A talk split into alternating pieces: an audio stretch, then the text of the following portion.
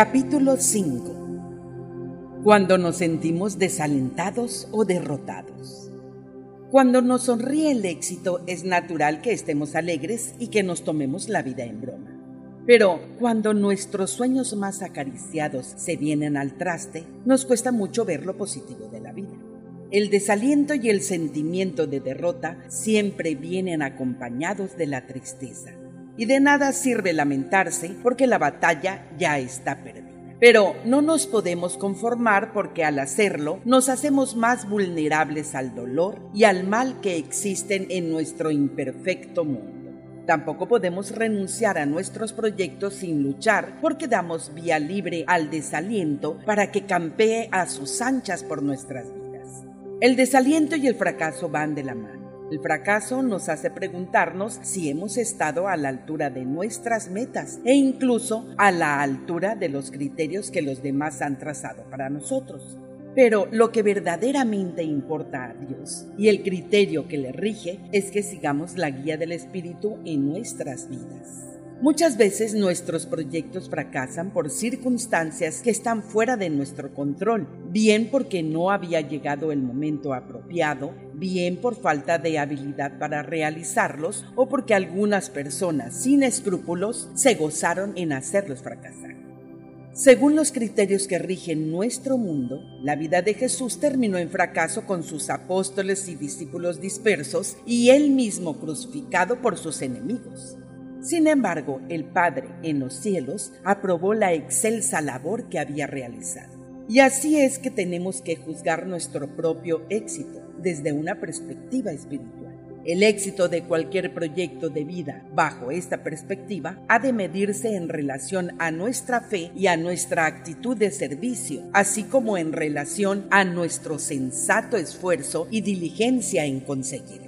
Potencialmente podemos alcanzar objetivos mucho más elevados de los que nos creemos capaces y que nos han llevado a sentirnos derrotados. Y cuando estos talentos del hombre se le añade la asistencia del Espíritu de la verdad, del Espíritu Santo, del Espíritu del Padre que habitan en nuestro interior y de los ángeles, nuestro potencial humano se incrementa porque estamos conjugando ese potencial con el poder de Dios. Cuando sinceramente nos esforzamos en hacer la voluntad de Dios, todas las cosas son posibles, todas, porque no podemos poner límites a la acción de Dios. La experiencia de la derrota puede ser de valor en nuestras vidas porque nos obliga a reexaminar la situación y a encontrar la forma apropiada de corregirla, pero no podemos obsesionarnos porque puede paralizar nuestra voluntad. Hay que saber resistir ese embate que nos da la vida. Las murallas de una fortaleza no ceden al primer ataque de su enemigo. Tenemos que saber enfrentarnos a esas dificultades sabiendo que para aquellos que aman a Dios y están dedicados a hacer su voluntad, todas las cosas sirven para su propio bien. Desde la perspectiva de Dios, el mismo hecho de que nuestros planes de vida se hundan de que los negros nubarrones del fracaso nos acechen, nos hace tener más sabiduría y nos provee de otras muchas oportunidades para crecer y servir al propósito del Padre. Ante el fracaso y la derrota, uno se plantea si los objetivos que perseguíamos y los medios que utilizábamos para conseguirlos estaban en coherencia con el plan del Padre, porque si no era así, estaban más tarde o más temprano destinados al fracaso. No se puede coartar el despliegue de la realidad misma. Pero si trazamos nuestros objetivos y los medios para conseguirlos en la seguridad de que son aceptables para Dios, de que tienen su aprobación, no debemos permitir que nada ni nadie nos desvíe de estos. Y si llega la derrota, hay que evitar sentirnos fracasados. Hay que seguir adelante e impedir que nada nos desaliente incluso aunque todo a nuestro alrededor nos indique lo contrario. Nuestra comunión con el Padre va a hacer que podamos vencer ese sentimiento de derrota, va a darnos fuerzas para seguir luchando, va a otorgarnos poderes para que perseveremos en su voluntad amorosa. Citas de los escritos de Urantia.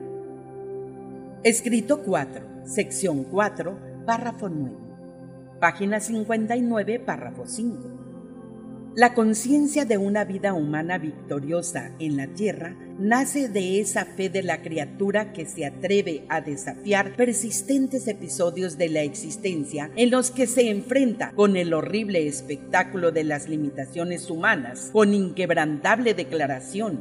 Aunque yo no pueda hacer esto, en mí vive alguien que puede y que lo hará una parte del Padre absoluto del universo de los universos. Y esta es la victoria que ha vencido al mundo, vuestra fe. Escrito 26, sección 5, párrafo 3. Página 291, párrafo 3. Pero mucho antes de llegar a Abona, esos hijos ascendentes del tiempo han aprendido a celebrar la incertidumbre a nutrirse de la decepción, a entusiasmarse ante la derrota manifiesta, a tomar fuerzas ante las dificultades, a demostrar un valor indómito ante la inmensidad y a ejercer una fe invencible ante los retos de lo inexplicable.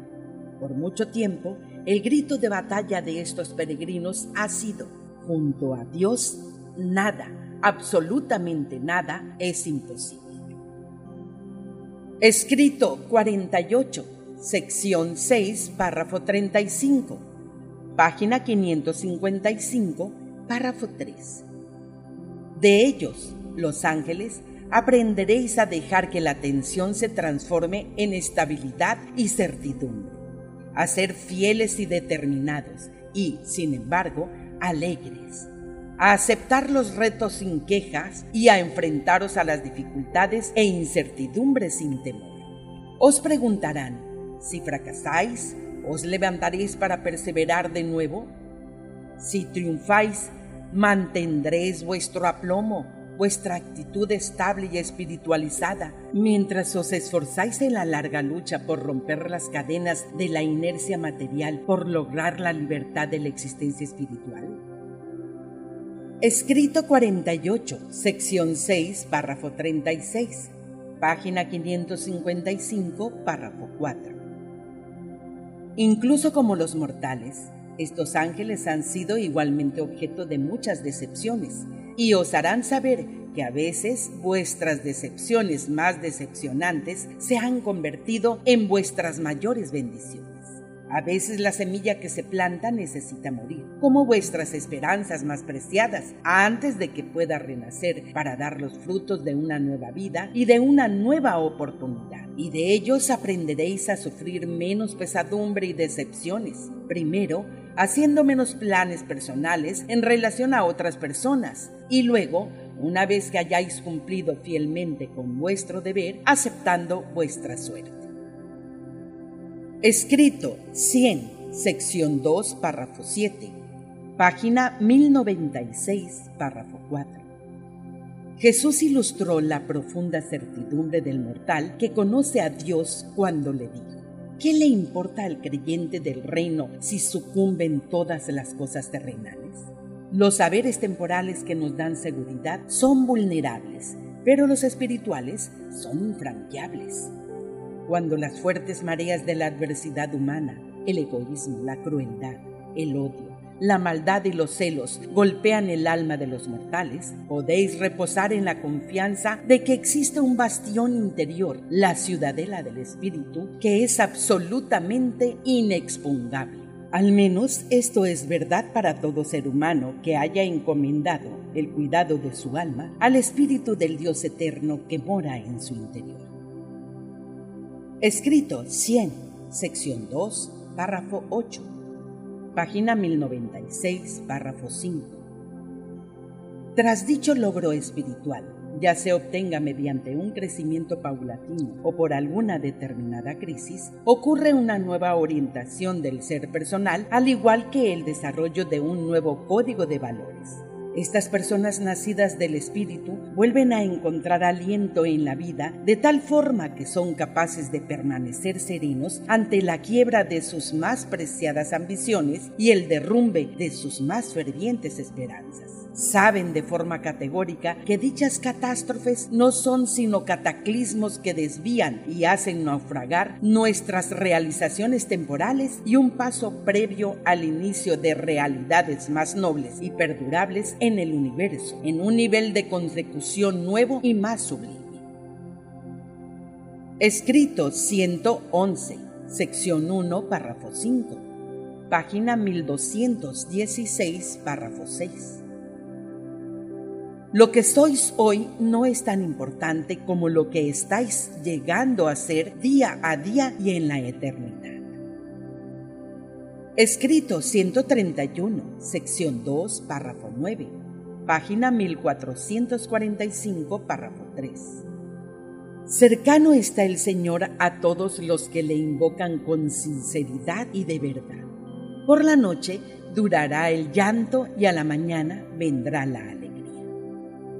Escrito 132, sección 4, párrafo 2, página 1460, párrafo 6. Y cuando esos seres humanos inadaptados le contaban a Jesús sus preocupaciones, él siempre sabía darles consejos prácticos y útiles de inmediato con la mirada puesta en ofrecerles remedio a sus problemas reales, si bien nunca se olvidaba de añadir palabras que les confortaran en ese momento y les consolaran de forma instantánea. E invariablemente hablaba a estos angustiados mortales sobre el amor de Dios y, de distintas y diversas maneras, les transmitía el mensaje de que ellos eran los hijos de este amoroso Padre de los cielos. Escrito 138, sección 8, párrafo 9. Página 1545, párrafo 10. Los discípulos aprendieron muy pronto que el Maestro tenía un profundo respeto y una misericordiosa consideración por cualquier ser humano con el que se encontrara, y estaban extraordinariamente impresionados ante esta atención que persistente e invariablemente brindaba a toda clase de hombres, mujeres y niños. A veces hacía una pausa en medio de algún profundo discurso para salir al camino y hablarle palabras de ánimo a una mujer que pasaba por allí sobrecargada con el peso de su cuerpo y de su alma. Interrumpía una importante conversación con sus apóstoles para fraternizar con un niño algo inoportuno. Para Jesús no parecía haber nada más importante que ese ser humano que por casualidad se hallaba en su inmediata presencia. Escrito 144, sección 2, párrafo 3, página 1619, párrafo 1. Por eso os digo de nuevo, pedid y se os dará, buscad y hallaréis, llamad y se os abrirá. Porque todo aquel que pide recibe, y el que busca halla, y al que llama a la puerta de la salvación se le abrirá. Escrito 149, sección 5, párrafo 3. Página 1674, párrafo 5. Gran parte del sufrimiento del hombre proviene del fracaso de sus anhelos y de las heridas de su orgullo. Aunque los hombres tienen el deber consigo mismos de hacer lo mejor de sus vidas en la tierra, habiéndose esforzado en esto con sinceridad, deberían aceptar su destino con alegría y aplicar su ingenio para sacar el mayor provecho de lo que tienen entre sus manos. Muchísimos de los problemas de los hombres se originan en el sustrato de temor que anida en su propio corazón. Escrito 149, sección 5, párrafo 4. Página 1674, párrafo 6. No procuréis, pues, la paz falsa y el gozo transitorio, sino la seguridad de la fe y las promesas de la filiación divina que proporciona calma, contentamiento y gozo supremo en el Espíritu. Escrito 156, sección 5, párrafo 17, página 1740, párrafo 4. Vuestra fe en la verdad y vuestro amor por el prójimo miden la capacidad espiritual del alma evolutiva. pero la fuerza del carácter humano mide vuestra capacidad para refrenaros del resentimiento y de la indignación ante la aflicción más profunda. La derrota es el verdadero espejo en el que podéis honestamente ver vuestro auténtico yo.